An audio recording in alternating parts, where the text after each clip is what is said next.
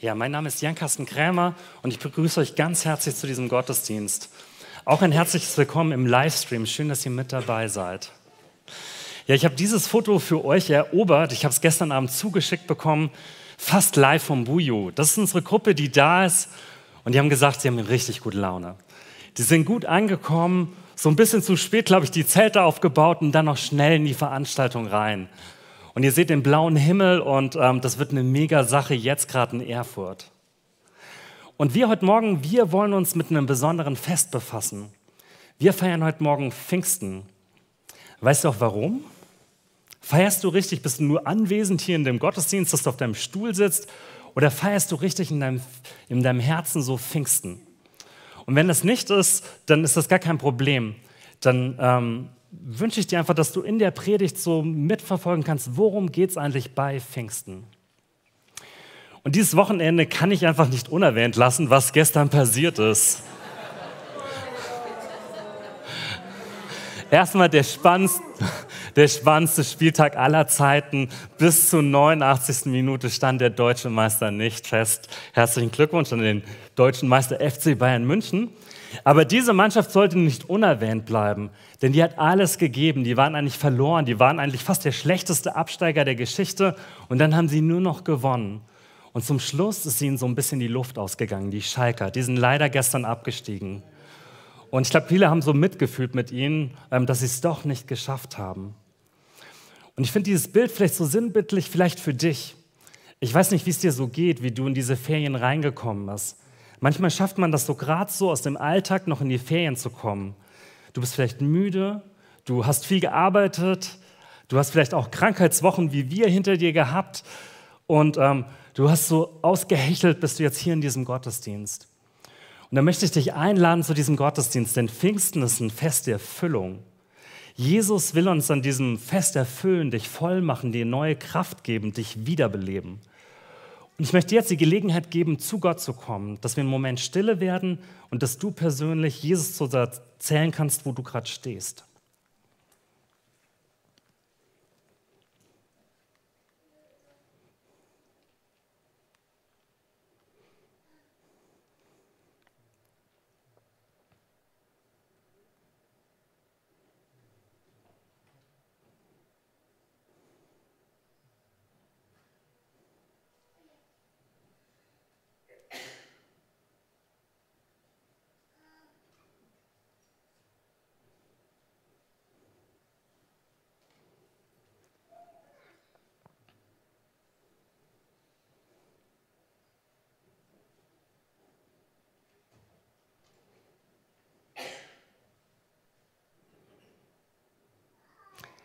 Jesus, du interessierst dich für unsere wunden Punkte.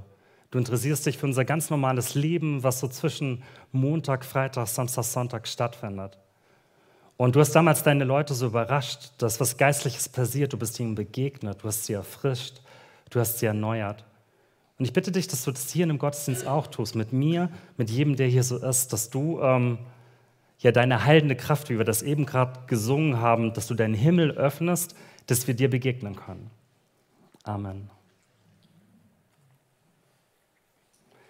Genau, ich habe mal dieses Foto so ein bisschen gewählt mit diesen ganzen vielen Schnipseln, dass es echt eine Party ist. Pfingsten ist voll der wichtige Tag. Ohne Pfingsten würden wir heute hier nicht hier sitzen. Äh, man nennt das auch den Geburtstag der Gemeinde. Und ganz viele Christen außerhalb von Deutschland, aber auch innerhalb von Deutschland, die haben sich nach diesem ähm, Fest benannt. Das sind die Pentecostals. Und die gibt es weltweit und die gründen sich auf Pfingsten. Warum ist das so? Was ist das Besondere dieses Feiertages? Und ich möchte euch mitnehmen in die Story von Pfingsten. Als der Pfingsttag anbrach, waren alle wieder beieinander. Und da fallen mir zwei Sachen auf. Erstmal Pfingsttag. Pfingsten ist nicht irgendwie genannt worden, nachdem die Christen entdeckt haben, was da passiert ist, sondern Pfingsten gab es schon. Das ist ein ganz normaler Feiertag in Israel gewesen. Da haben die, ähm, wie so Erntedankfest, haben die miteinander gefeiert. Und der Name heißt 50 Tage nach dem Passafest. Und da sind ganz viele Israeliten aus der ganzen Welt zusammengekommen, um ihre Opfergaben in Jerusalem so zu bringen. Und vielleicht geht es dir so, Pfingsten ist für dich ein Feiertag, da schläft man aus, da fangen die Ferien an, wo ich nach Italien, Kroatien oder irgendwo hinfahre. Aber Pfingsten ist ein besonderer Tag, der alles ändert. Dann dies Beieinander. Da waren 120 Personen in einem Haus, vielleicht war es ein Gemeindehaus beieinander.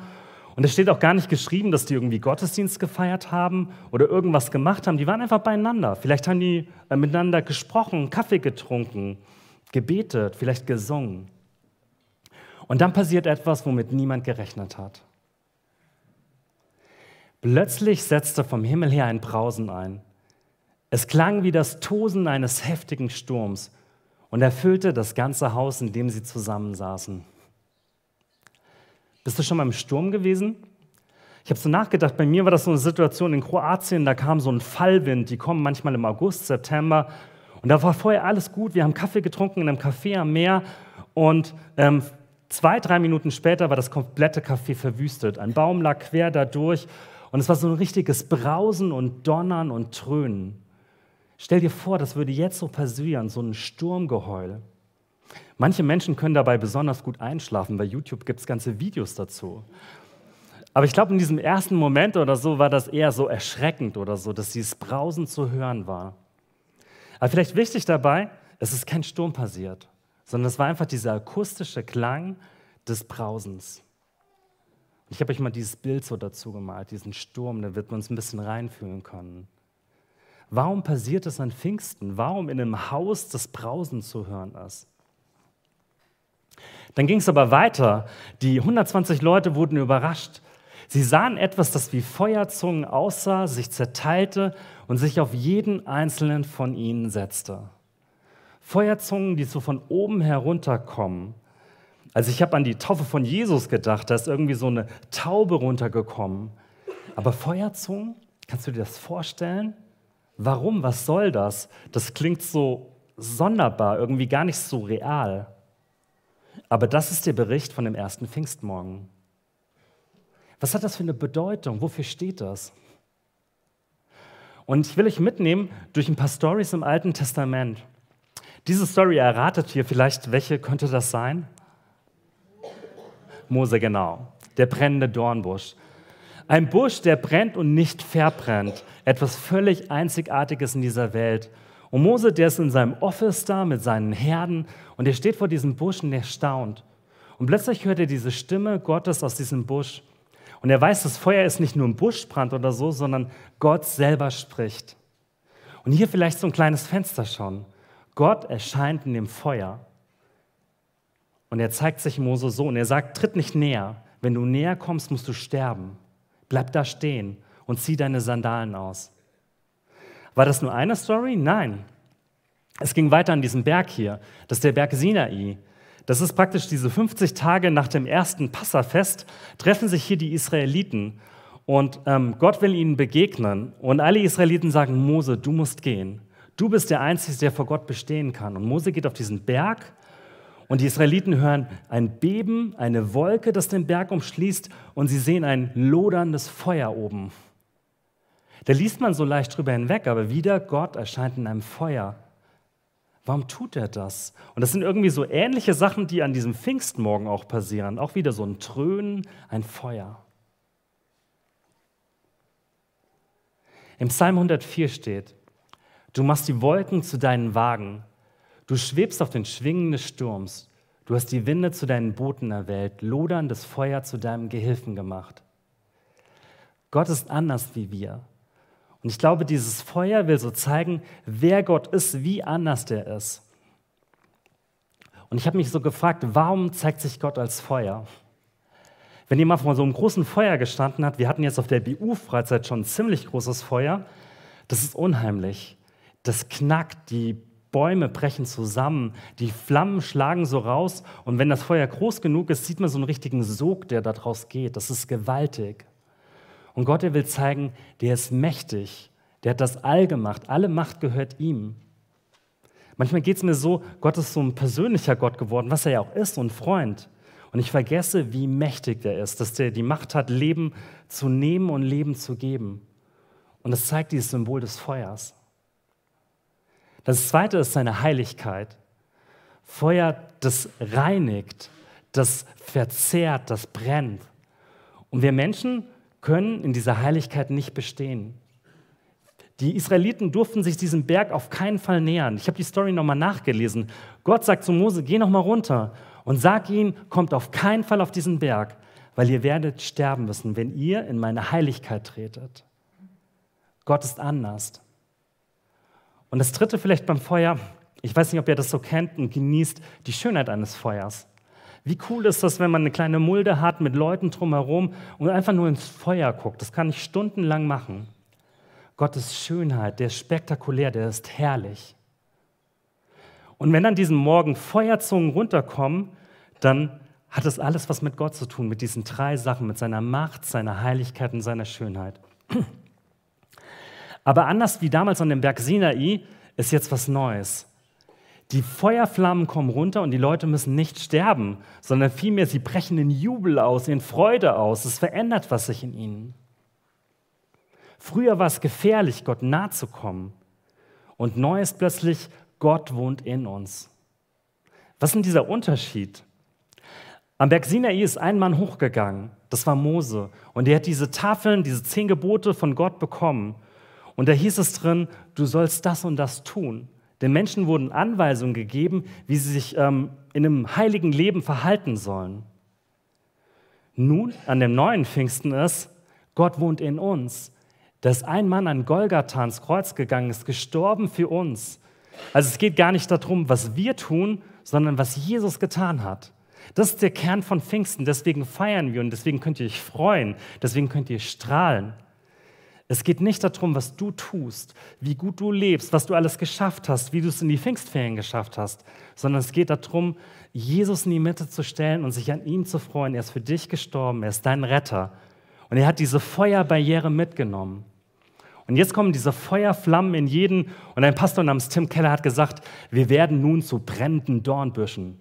Überall, wo Christen Jesus folgen, werden wir zu einem brennenden Dornbusch. Ich möchte ein kleines Experiment mit euch machen. Ihr dürft mal die Augen schließen, ohne einzuschlafen.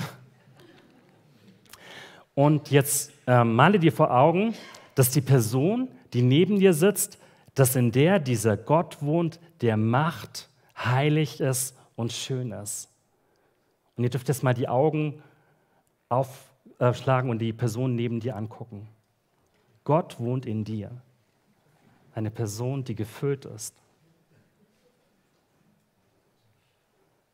Ein Pastor, der dieses Experiment mal gemacht hat, der hat mir erzählt, da war ein Ehepaar, was voll verkracht war. Die hatten sich super gestritten. Aber als sie plötzlich gesehen hat, dass ein anderer, in dem Gott wohnt, mussten sie sich vertragen, gleich sofort. Das ging einfach gar nicht. Wir gehen anders miteinander um, wenn wir das wissen, Gott ist die Mitte in unserem Leben. Der erste Punkt erneuert. Ein erneuertes Fest, aber alles war irgendwie neu mit diesem Pfingstmorgen. Erfüllt. Jetzt kommen wir diese Lehre, die Jesus in uns füllen will, dass er ähm, in uns kommen will. Alle wurden mit dem Heiligen Geist erfüllt und fingen auf einmal an, in fremden Sprachen zu reden, so wie es der Geist eingab. Apostelgeschichte 2, das ganz am Anfang. Jesus, der ist noch gar nicht lange her, dass der gestorben ist. Die zwölf Apostel sind zusammen, aber die werden überhaupt gar nicht erwähnt hier. Die sind nur einer unter vielen. Das sind Knechte, Mägde, ähm, Reiche, Hohe, Kinder. Alle sind sie beieinander und auf alle kommt der Heilige Geist runter. Gott wählt plötzlich nicht mehr auf. Das ist ein, eine Abschaffung von allen geistlichen Oberschichten oder so. Jeder ist plötzlich gleich vor Gott. In jedem will der Geist Gottes leben, der will in dir wohnen. Und sie sprechen in fremden Sprachen. Und das ähm, steht so bei mir so, man übersetzt heißt das in fremden Zungen, steht da eigentlich im Griechischen. Gott, der bewirkt was in dir, der schenkt dir neue Fähigkeiten, der kann Dinge aus deinem Leben machen, die du jetzt noch nicht siehst. In Johannes 14 steht, das sagt Jesus, eine Wahrheit. Denn wenn ich nicht weggehe, kommt der Tröster, der Helfer, der Lehrer, der innere Prophet. Alles, all das ist der Heilige Geist. Also der Heilige Geist ist angekündigt und jetzt wird das Versprechen wahrgemacht. Und ich habe mir so gedacht, ähm, der Heilige Geist ist so viel mehr wie eine KI. Eine KI, da kann ich jetzt mittlerweile Abi-Klausuren mitschreiben. Mal gucken, wie lange das noch geht. Die kann mir alles sagen, was ich zu tun, zu machen hat. Die hat so das ganze Wissen der Welt und kann mir vielleicht auch helfen, so ähm, Wege zu finden. Aber der Heilige Geist, der ist eine Person. Der ist die Liebe in Person. Der kennt dich. Der ist für dich. Der hat deinen inneren Menschen im Blick. Der will das Beste aus deinem Leben machen. Der will dich trösten, dich ermutigen, dir helfen. Der will dich lehren in allen Dingen. Und der will dein innerer Prophet sein, dir die Zukunft zeigen, wo es hingeht. Wie cool ist dieser Heilige Geist? Und Martin Schliske, ein ähm, Autor, den ich sehr mag, der hat geschrieben, wenn er uns dient, dann wird es gut mit uns. Wenn der Heilige Geist uns hat, wenn er uns so umarmt. Manchmal denken wir so, ich habe den Heiligen Geist.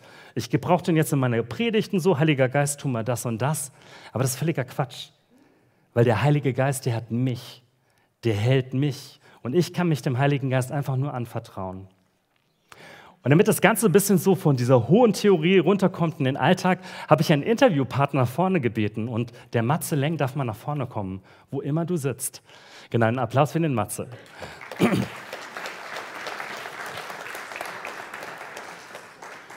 Genau, der Matze ist vielleicht vielen nicht mehr so bekannt. Matze, was verbindet dich mit der FEG Würzburg? Oh, sehr viel. Ich war, ich glaube, das ist fünf oder sechs Jahre her, als wir gegangen sind und bis dahin haben wir hier gewohnt für, glaube ich, zweieinhalb Jahre. Ich habe im Teenie-Kreis mitgearbeitet und es war eine sehr schöne Zeit. Ähm, ich weiß nicht, irgendwo. Ich sehe gerade niemanden mehr. Die sind alle auf dem Buju wahrscheinlich. Ja, genau. genau. Ah, guten Morgen. Genau, wir könnten viel quatschen, aber kommen wir zum Praktischen. Ja. Wer, ist, wer ist der Heilige Geist für dich? Ähm, der Heilige Geist ist für mich, ähm, und ich glaube nicht nur für mich, sondern er ist Gott. Ähm, und er ist derjenige, der, der mich verändert und der mich mehr so macht, wie dass ich Jesus ähnlicher, ähnlicher werde. Mhm. Weil ähm, als Christ, wenn ich an Jesus glaube, dann habe ich ja das Recht, Kind Gottes zu sein und das Ziel, Jesus immer ähnlicher zu werden. Aber ich kann das ja nicht aus eigener Kraft machen. Ich kann mich aus eigener Kraft mein, mein Herz nicht verändern, sondern ich muss mich da dem Heiligen Geist eben hingeben, dass er mich verändert. Und das ist auch, wie ich ihn erlebe und ähm, was er in meinem Leben tut. Wenn du mal deinen grauen Alltag so vor Augen malst, wenn du da eine Situation hast, was ist so konkret, was, wie erlebst du den Heiligen Geist da? Mhm. Ähm, eine ganz wichtige Sache ist für mich, wie ich meinen Tag starte. Ähm, ich starte meinen Tag, indem ich ähm, Kaffee mache, mit meiner Frau einen Kaffee trinke und dann lese ich Bibel und bete und verbringe Zeit mit Gott. Ähm, das heißt, ich setze mich quasi dem Heiligen Geist aus, dass er mich verändern kann, dass er mich prägen kann, dass er die Richtung mir gibt für meinen Tag. Und ich mache das in der Regel meistens, indem ich viel in der Bibel lese und eben bete und versuche still zu werden und zu gucken und zu hören, was er mir sagen will. Ähm, das ist, was ich so gut wie jeden Tag mache. Ähm, und dann gibt es da aber noch besondere Sachen. Ähm, zum Beispiel, ich ich bin jetzt ähm, in der Nähe von Freiburg auch Jugendpastor, ähm, bin meinem Vorbild Jan gefolgt. Ähm, und ich hatte neulich einen Konflikt in der Gemeinde, da hat ähm, ja, jemand aus meinem Teenie-Kreis hat äh, Dinge behauptet, die nicht ganz richtig waren. Und ich wer mich noch von früher kennt, ich war mit Felix Mais und äh, der Damaris im Hauskreis. Ich, ich kann Besserwisser sein. Und mir ist es wichtig, dass ich auch Recht habe. Und äh, das ist nichts Gutes in mir. Und ich habe gemerkt, wie in dieser Situation einerseits meine Liebe zur Wahrheit und auch meine Liebe zur Gemeinde und meine Verantwortung für die Gemeinde, dass ich irgendwo meine Teenies schütze vor einer falschen Lehre, wie sich das vermischt mit diesem besserwisserisch sein. Und das war für mich dann irgendwie ganz schwierig, das auseinanderzuhalten. Okay, was mache ich jetzt gerade hier? Bin ich überhaupt noch derjenige, der irgendwie versucht, das Richtige zu tun oder folge ich da meinem eigenen besserwisserisch sein? Und dann habe ich mit jemandem geredet und habe ihm das erklärt, was gerade so abgeht und in mir abgeht. Und dann hat er gesagt, okay, Matze, pass mal auf, ich sehe das so und so und so. Ähm, aber ich sehe auch in dir eben ganz klar, dass du in der Gefahr stehst, dir bessere wisserisch zu sein. Und dann hat die Person mich darauf hingewiesen.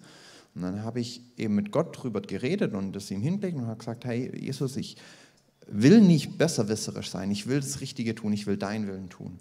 Und dann habe ich gemerkt, wie ich das abgegeben habe, wie dann Klarheit reingekommen ist. Und wie aus diesem komischen, vermischten Ding sich wie so, wie Wasser und Öl, das vermischt ist, das sich dann langsam trennt und das eine vom anderen unterscheidbar war. Und da hat einfach eine andere Person, ein anderer reifer Christ in mein Leben reingesprochen und hat gesagt, hey Matze, pass mal auf, so und so und so. Und ich glaube nicht, dass die Person das aus, aus eigener Weisheit oder eigener Kraft hat, sondern dass da der Heilige Geist die Person benutzt hat, um mich zurechtzuweisen, mich zu leiten, wie auch immer. Ja. Vielen Dank, lieber Matze. Danke, dass du nach vorne gekommen bist. Genau, die dritte Frage sparen wir uns. Du hast so gut geantwortet.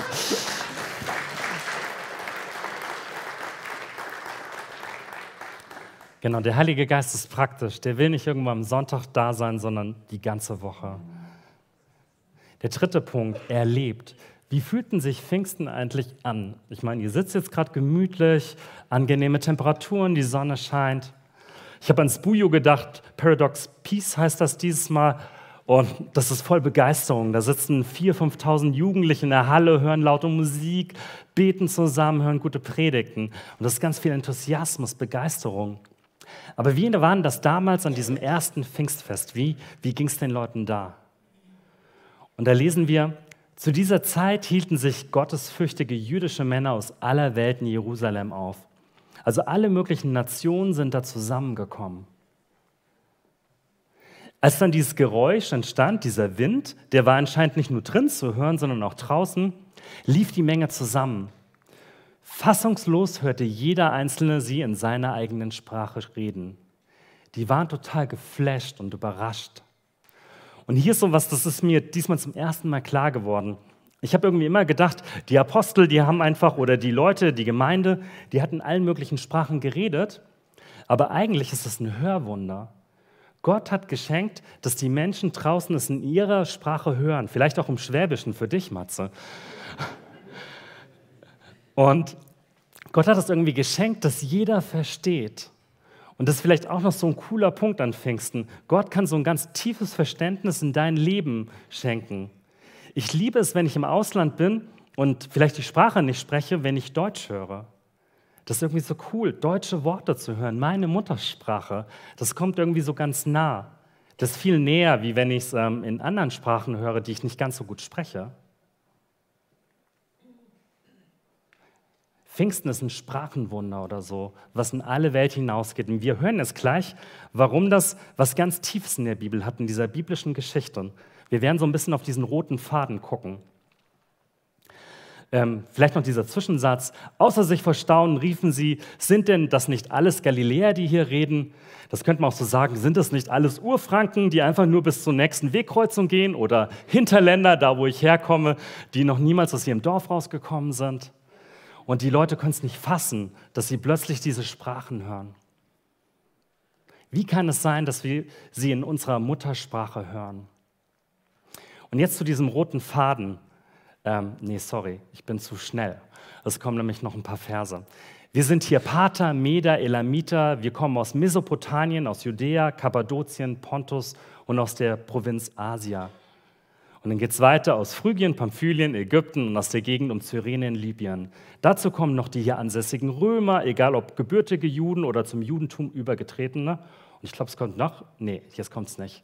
Also es soll so ein bisschen sagen, Gott, der deckt mit diesem Pfingstfest die ganze Welt ab. Das steht so irgendwie für diese 190 Nationen, die es gibt, dass Gott in die Sprache eines jeden Landes hineinspricht. Und jetzt zu diesem roten Faden, warum Pfingsten so besonders ist. Es gibt eine Geschichte, die verknüpft ihr vielleicht mit diesem Bild. Die steht ganz am Anfang der Bibel. Und das ist der Turmbau zu Babel. Da kommen Menschen zusammen sie alle sprechen die gleiche Sprache. Und sie kommen zusammen, um was Cooles für sie selber zu machen. Sie wollen Reputation bekommen. Sie wollen sich einen Namen machen. Sie wollen geehrt werden für alle Zeiten. Wir werden das größte, beste Bauwerk bauen. Bis zum Himmel soll es reichen. Also es geht nicht um Gott, sondern es geht um sie selber. Und dann kommt die Reaktion Gottes. Deswegen gab man der Stadt den Namen Babel, Verwirrung. Denn Jahwe hat dort die Sprachen aller Menschen verwirrt und sie vor diesem Ort aus über die ganze Erde zerstreut. Und die Urgeschichte beschreibt hier so ein bisschen, was nicht stimmt mit unserer Welt, wie die Sünde unsere Welt so korrumpiert hat.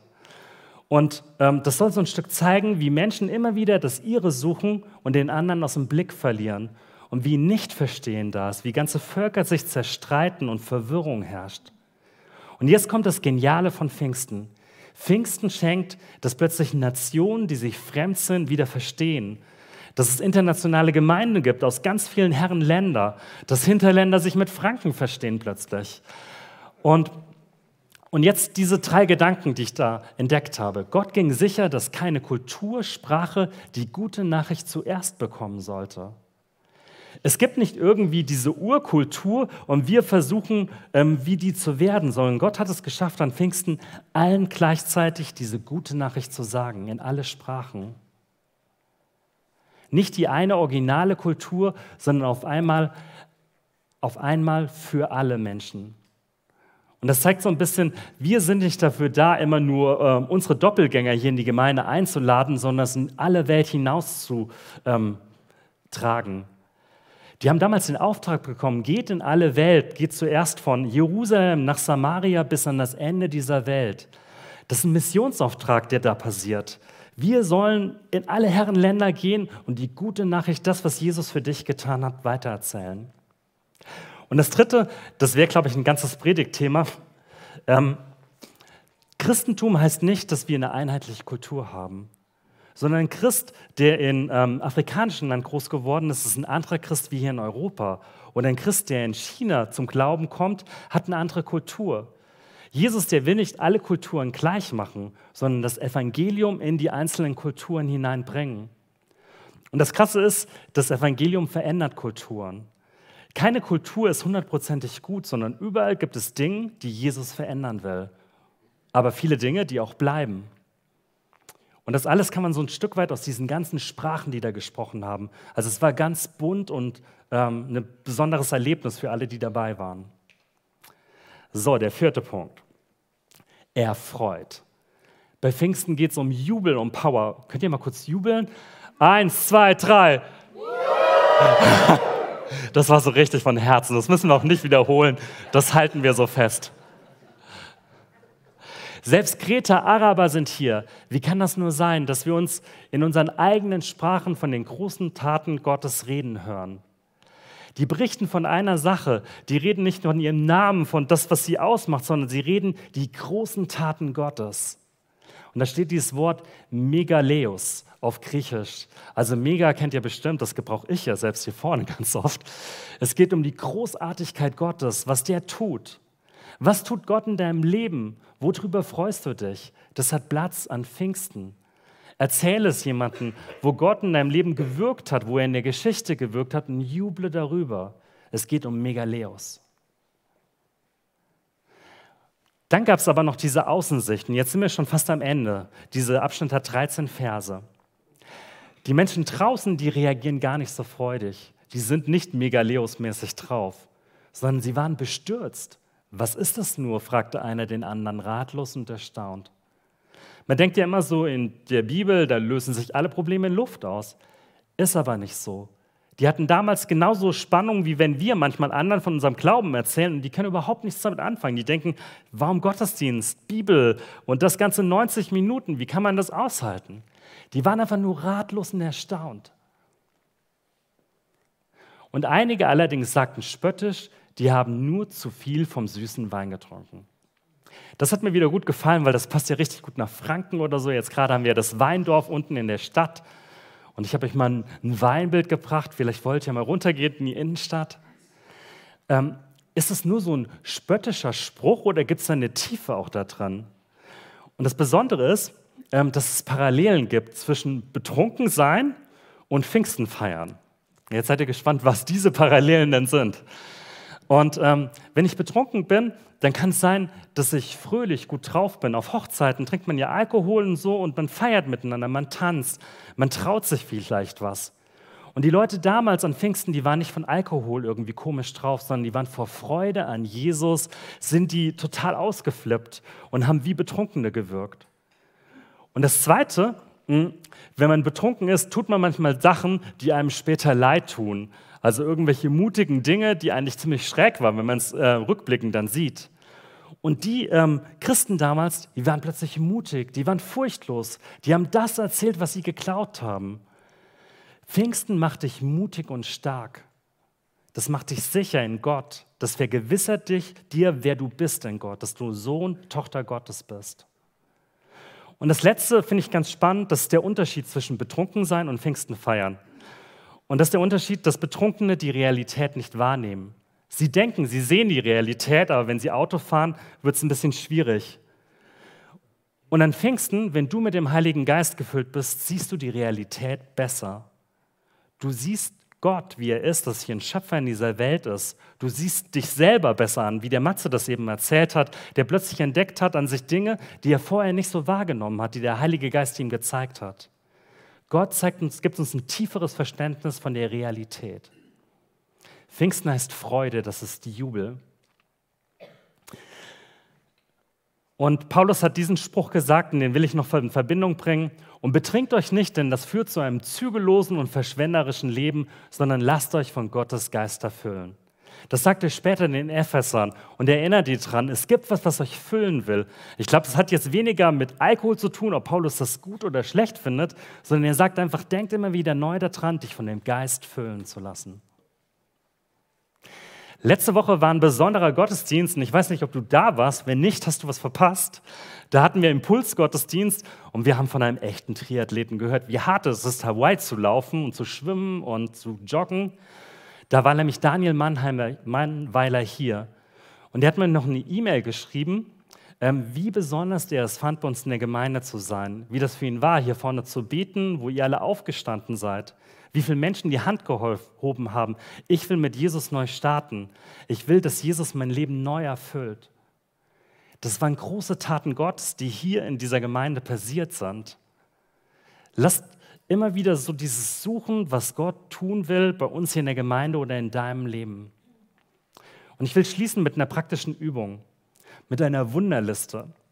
Wenn du zu Hause heute vielleicht Zeit hast, nimm dir einen Zettel, schreibe auf, für was du wann gebetet hast und realisiere, wie Gott in deinem Leben wirkt. Wir sind so oft mit uns selber beschäftigt, was nicht läuft, wo wir irgendwie einen Mangel haben. Und so wenig manchmal, was Gott alles schon getan hat, wo wir jubeln können. Das Lied von Samuel Hafs, du tust heute noch Wunder, Stunde um Stunde, Tag für Tag. Amen.